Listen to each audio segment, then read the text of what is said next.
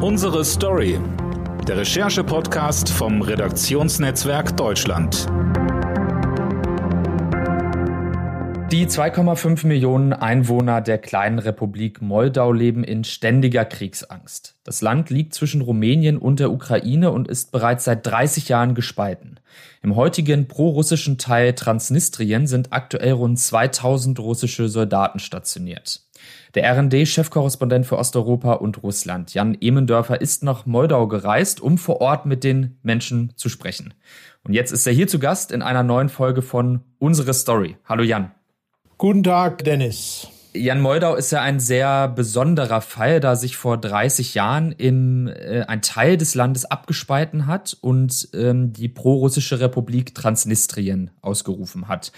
Bitte erklär uns doch zuerst einmal ähm, die Spannungen, die da in, in Moldau und Transnistrien und zwischen diesen beiden Teilen herrschen.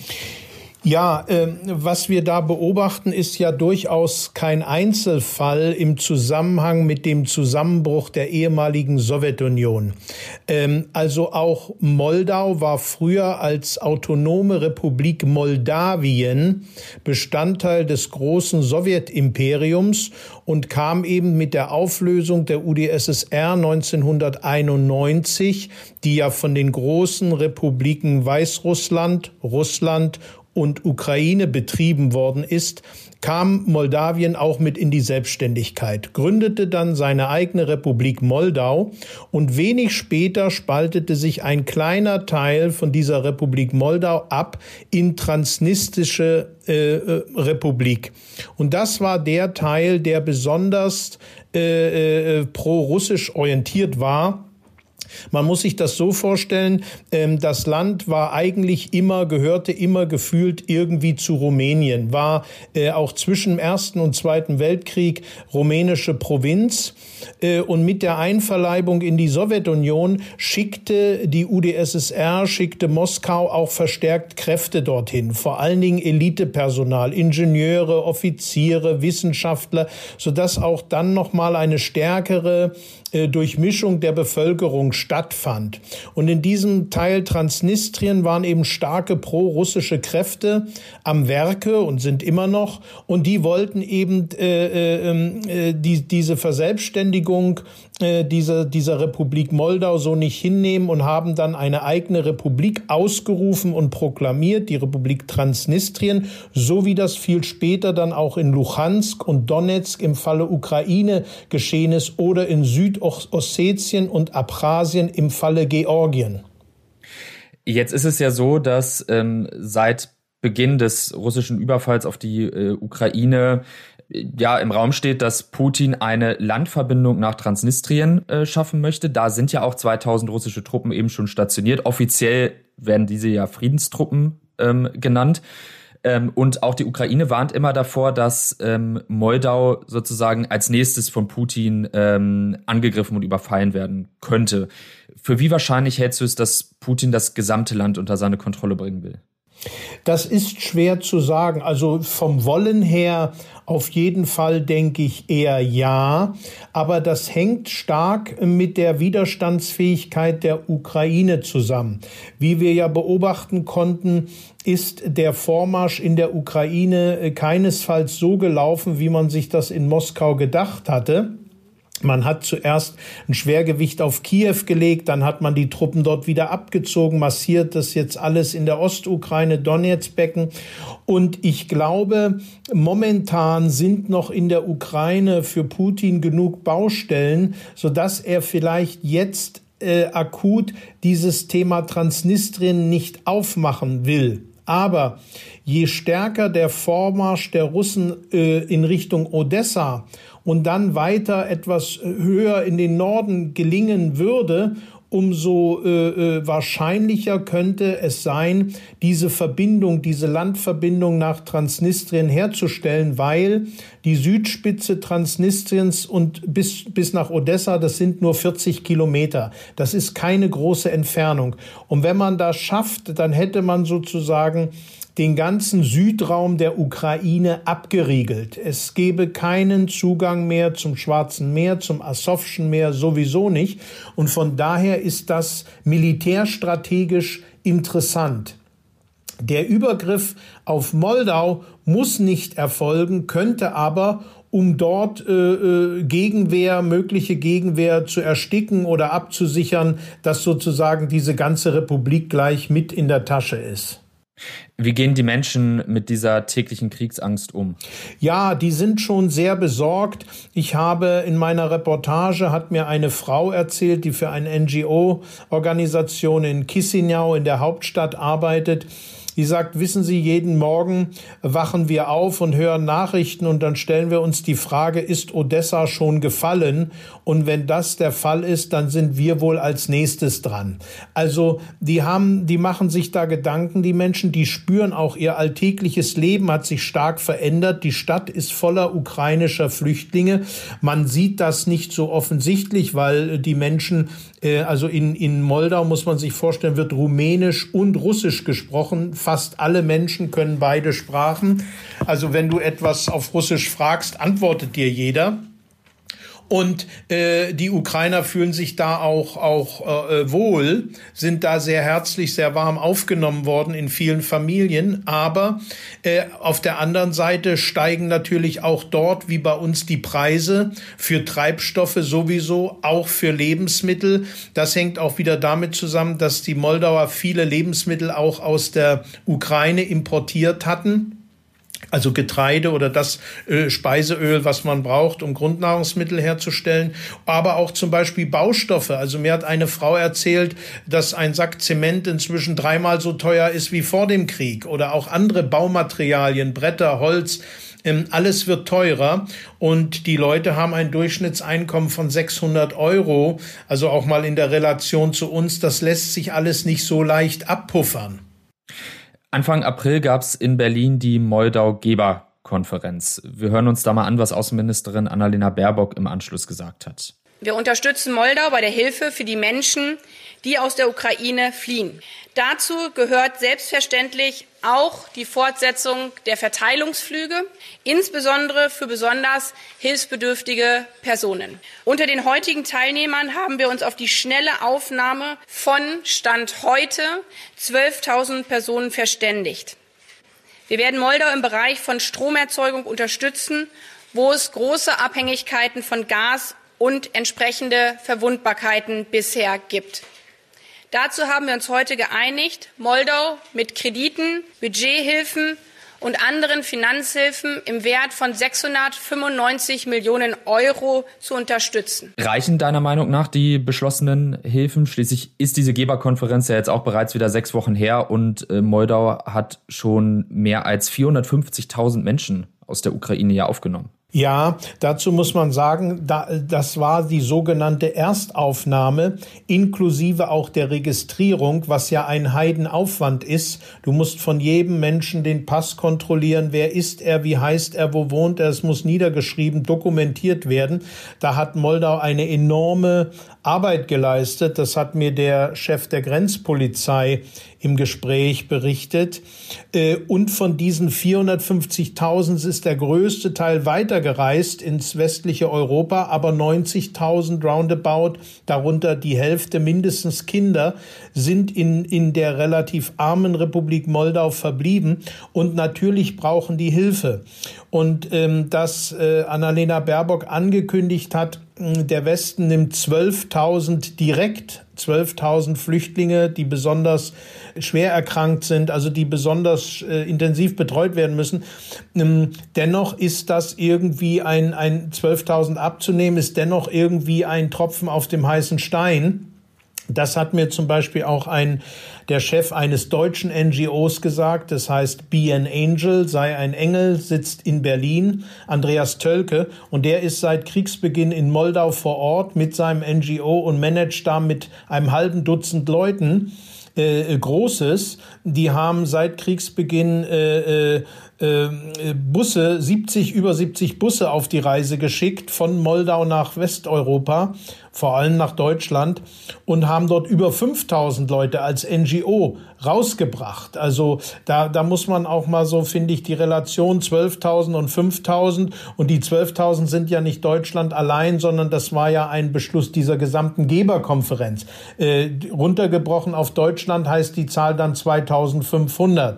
Gut, man muss in Rechnung stellen, dass es sich dabei um besonders schwere Fälle, Kranke und so weiter handelt, aber trotzdem ist das jetzt auch nicht äh, so der Riesensupport, finde ich.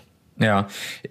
Braucht das Land mehr Geld? Ähm, braucht es Hilfsgüter? Was, was würdest du sagen, was, was fehlt aktuell? Ja, also Geld hilft natürlich immer, weil, weil du dann, wenn du Geld hast, kannst du tatsächlich vor Ort das kaufen, was, was du am dringendsten benötigst. Wir haben das ja auch in Polen gesehen, dass nachher mit den Hilfsgütern äh, in, in bestimmten Lagern Berge entstanden, Berge an, an Klamotten, an Sachen, an Windeln, an sonst wie Dingen, die einfach, äh, was dann einfach too much war ähm, und wo, wo, wo die Polen nachher auch Schwierigkeiten hatten, das zu sortieren, richtig zu lagern, das irgendwie zu handeln. Also von Deutschland und von anderswo sind tonnenweise LKWs losgegangen, auch häufig von Privatinitiativen, von NGOs.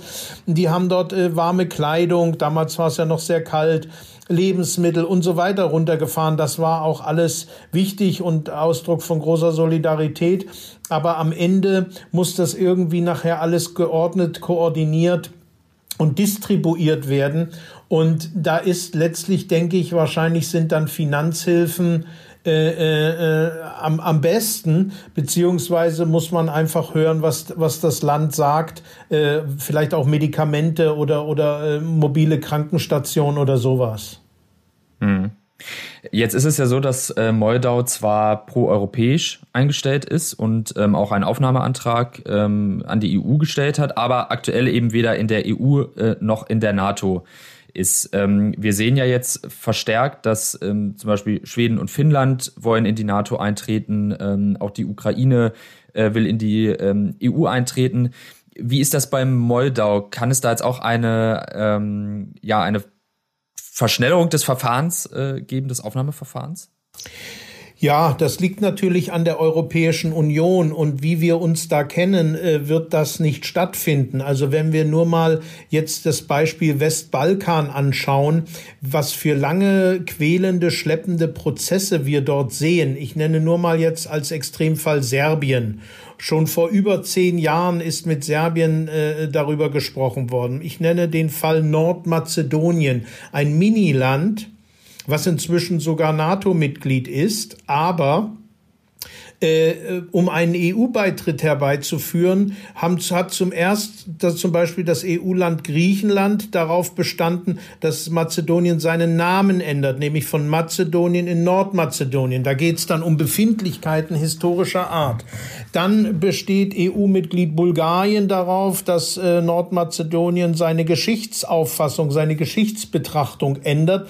Es geht da immer wieder um historische Gebietsansprüche, um Territorien etc. Ich will sagen, da diese Auf Neuaufnahmen von Mitgliedern einstimmig gefasst werden müssen in der EU, ist das ein bei so vielen Mitgliedern ein schwieriger Prozess. Und es kommen auch äh, von, von den stärksten EU-Mitgliedern, da nenne ich jetzt Frankreich, gibt es auch Ressentiments gegen eine so rasche Erweiterung der EU aus Sorge, dass das alles nicht mehr händelbar ist. Also Frankreich vertritt seit Jahren die Auffassung, wir hatten uns schon mit Bulgarien und Rumänien verhoben und müssen das erstmal ordnen und können nicht einfach immer weiter neue Mitglieder aufnehmen. Da ist sicher auch etwas dran. Deswegen hat ja Macron auch ähm, Frankreichs Präsident am 9. Mai diesen Vorschlag gemacht, einer, einer ich, ich, ich weiß nicht das korrekt, die korrekte Begrifflichkeit, die er verwendet hat, aber eine Art erweiterte EU. Also, dass man bestimmte Beitrittskandidaten und namentlich fiel dann Ukraine, Georgien und Moldau aufnimmt die hätten dann keinen Vollmitgliedsstatus, also die dürften keine Beschlüsse mitfassen, aber sie werden, sie würden wirtschaftliche Unterstützung kriegen und politische Integration.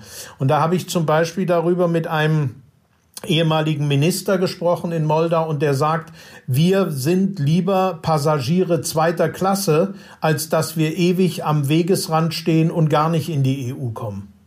Mhm. Ja, aktuell wäre es ja auch so, wenn äh, Russland sozusagen seine Hand nach Moldau ausstreckt, dadurch, dass das Land nicht in der EU ist, nicht in der NATO. Wir würden im Endeffekt nicht helfen oder die internationale Gemeinschaft hätte keine großen Hebelwirkungen. So ist es, wie auch letztlich im Fall Ukraine, wo wir ja sagen, wir möchten äh, nicht den Krieg äh, auf, auf, ins NATO-Territorium ausdehnen, keinen Anlass dafür bieten, ähm, die, die NATO zu involvieren. Und das träfe dann auf Moldau ganz genau so zu. Wir hätten da quasi eine Art neutrale Haltung, würden sicher ähm, mental und auch mit Hilfsgütern Moldau unterstützen, aber ähm, hier in dem Fall, also man spricht davon, dass sie etwa 20.000 Soldaten hätten, hm, in Klammern 2,5 Millionen Einwohner. Ähm, es gibt kaum eine Flugabwehr, es gibt keine, keine äh, äh Luftwaffe in dem Sinne. Also da wäre nicht, auch bei Heldentum, nicht mit großem Widerstand lange Zeit zu rechnen, wenn Russland dort mit Panzern einrollen sollte. Wäre da deiner Meinung nach jetzt eine schnelle Aufnahme in die NATO zum Beispiel angebracht, um ein gewisses Abschreckungspotenzial ähm, aufzubauen? Ich glaube, das ist unmöglich. Also wenn man sich die die die äh, äh, äh, die Verfassung und und die die Grundlagen der NATO äh, anguckt, was Länder dafür erfüllen müssen, dass sie Mitglieder werden dürfen, das hat ja nicht mal bei der Ukraine geklappt, obwohl das schon 2008 bei dem NATO-Gipfel in Bukarest damals von George Bush äh, thematisiert worden ist und von anderen Ländern abgelehnt worden ist. Also du darfst nicht Konfliktregion sein, du darfst nicht aktuell in Konflikte äh, irgendwie involviert oder bedroht sein. Also du musst, das sind verschiedenste Kriterien und da hätte Moldau aktuell null Chance. Äh, bei Schweden und Finnland ist das was anderes. Die gelten als gewachsene Demokratien westlichen Strickmusters, äh, sind, haben eigene Armeen, die auch schlagfertig sind, etc. Das ist eine andere Sache, aber äh, Moldau wird, das wird über Nacht nicht möglich sein. Schauen wir zum Abschluss noch einmal auf den Konflikt im Land. Ähm, die Region Transnistrien sieht sich ja selbst als unabhängig an, ist aber international nicht anerkannt. Siehst du irgendwie eine Lösung für diesen äh, Konflikt im Land? Ja, schwierig. Also äh, die Republik Moldau betrachtet ja Transnistrien auch weiterhin als ihr äh, Territorium so wie das auch die Ukraine mit Luhansk und Donetsk macht, tut oder Georgien auch mit Südossetien. Aber sie hat natürlich de facto keinen Zugriff auf dieses Land. Also es gibt eine Grenzkontrolle, die haben eigene Behörden, die haben einen eigenen Präsidenten, sie haben eine eigene Regierung und sie haben auch eigene äh, Mini-Armee. Ähm, und sie haben die Russen, die dort stationiert sind. Das heißt, ähm, es ist ein de facto Regime. Äh, Moldau arbeitet äh, seit Jahren an einer Reintegration. Es, es gibt sogar einen, einen Job des Reintegrationsministers. Aber es ist halt ganz schwierig, wenn die andere Seite das nicht will. Äh, ist das äh, eigentlich dann nur mit Gewalt zurückzuholen. Und das wollen natürlich die Moldauer auch nicht. Das sind ihre ja ihre Landsleute, die dort leben und und äh, äh, die haben also auch die amtierende Präsidentin Moldaus hat gesagt, sie möchte alles tun, dass der Konflikt friedlich gelöst wird. Also Moldau hat kein Interesse auf irgendeiner gewaltsame Art Transnistrien zurück in ins Territorium zu holen. Das ist und so kann man eigentlich dann nur warten, dass sich eine Veränderung innerhalb Transnistriens vollzieht, woran natürlich wiederum die Russen kein Interesse haben und alles tun, dass der äh, Status quo so erhalten bleibt. Interessant vielleicht noch, ähm, ich habe mit einem NGO-Chef gesprochen, der sich mit dem Konflikt beschäftigt in Moldau und der sagte, die, Mol äh, die transnistrische Elite, die vor allen Dingen durch den Konzern Sheriff äh, dominiert wird. Das sind zwei Oligarchen, denen der gehört, hat eigentlich an einem Konflikt keinerlei Interesse, auch, auch nicht an einer Ausweitung des Krieges, weil das ihr Wirtschaftsbusiness stören würde. Die machen so äh, in Friedenszeiten super Geschäfte, die dominieren die Wirtschaft, die dominieren die Politik bis hin zum Fußball haben diesen künstlichen Club ähm, äh, Sheriff Tiraspol geschaffen mit Geld, der 2021 Real Madrid in der Champions League 2-1 geschlagen hat und die ganze Welt hat dadurch erfahren, dass es diesen Club gibt.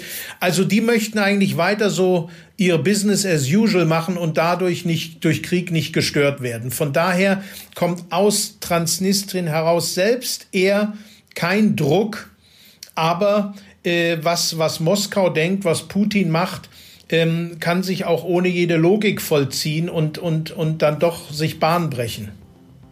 Eine sehr schwierige Situation also in der kleinen Republik Moldau. Mein Kollege Jan Ebendörfer hat vor Ort mit den Menschen gesprochen. Seine Recherche finden Sie auf rnd.de.